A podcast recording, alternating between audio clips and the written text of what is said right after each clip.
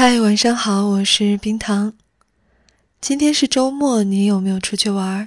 冰糖呢，只是出去吃了一顿烤肉，然后就回来继续宅着了，在看剧。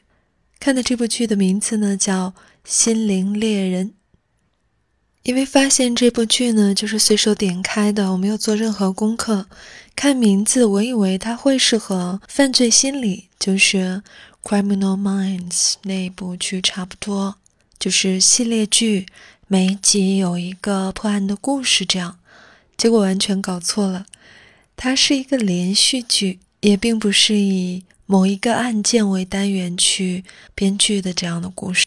但是它的来头非常大，我去看了一下，它是根据1996年有两个前 FBI 探员所写的一本书来改编的。书的名字就叫做《心灵猎人：美国联邦调查局系列犯罪破案揭秘》。那它讲的是什么样的故事呢？说到这儿呢，我请你回想一下第一次看《汉尼拔》的感觉。你是否还记得当时对他们的那种办案手法感到挺惊讶的？反正我当时是觉得挺惊讶的。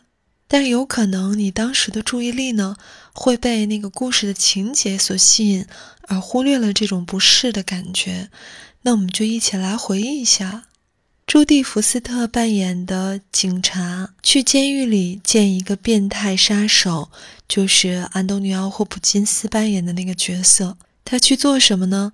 是因为警方面对一起系列杀人案束手无策，从现有的证据找不到凶手可能的方向和可能的这个嫌疑人的范围，所以他们采用的方法是去监狱里去找那些特别精于此道的罪犯，让他们帮助警方去分析这个案件的嫌疑人可能是什么样的。《汉尼拔》是一个我非常喜欢的悬疑电影系列。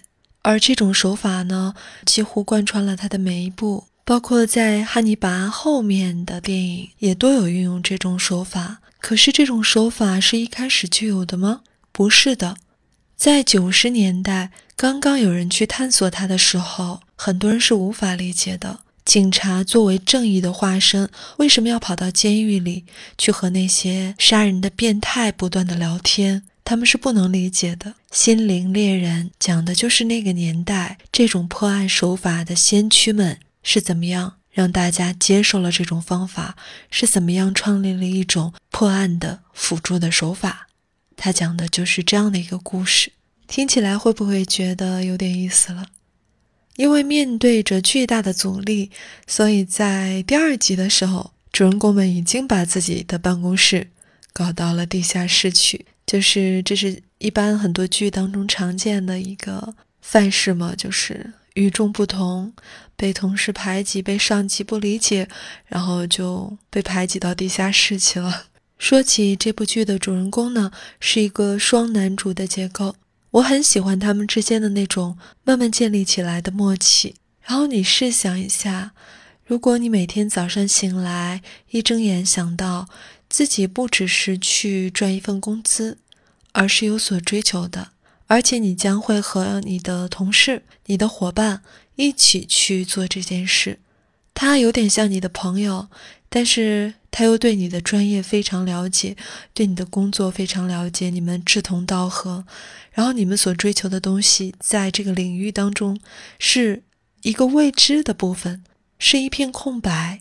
你们两个人将会齐心协力的克服很多世人的偏见，很多困难，达到这个未知的领域，然后给后人留下很多有意义的东西。我觉得这真的是一个非常振奋人心的事情。你不会赖床的，你会非常想早点起床到你的地下室，比昨天更把它往前推进一步。这就是今天冰糖想推荐给你的一部美剧。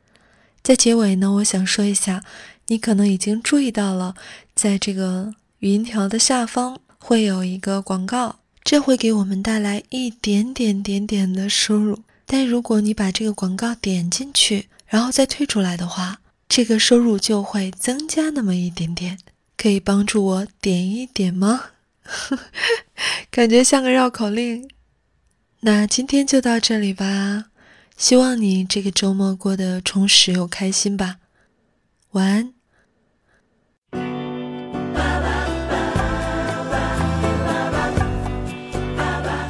喜欢节目记得要点赞和转发，每期 BGM 歌单和晚安语音尽在微信号“冰糖电影”。